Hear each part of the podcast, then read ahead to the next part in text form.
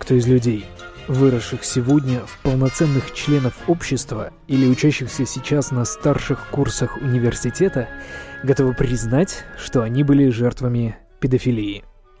Вообще, педофилия – это какое-то странное явление в нашем обществе.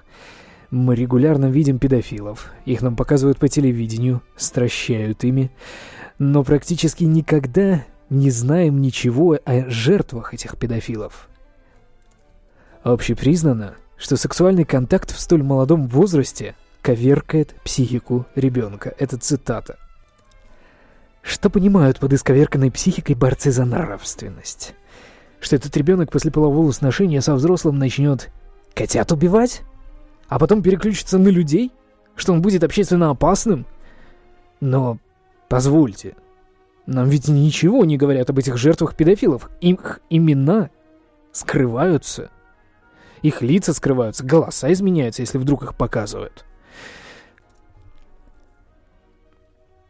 Вырастая, эти люди ходят среди нас. И если у них действительно исковеркана психика, то я требую объяснить, каким образом она исковеркана и чем эти люди опасны.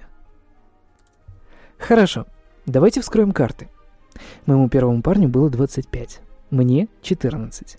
Другому моему парню было 24, мне 16. По вашим меркам, это педофилия? Исковеркана ли моя психика больше, чем у моих ровесников? А, между прочим, я до сих пор за многое благодарен этим людям. Они дали мне очень многое в плане культурного развития и становления моей личности. Так скажите же мне, когда я уже начну мучить котят?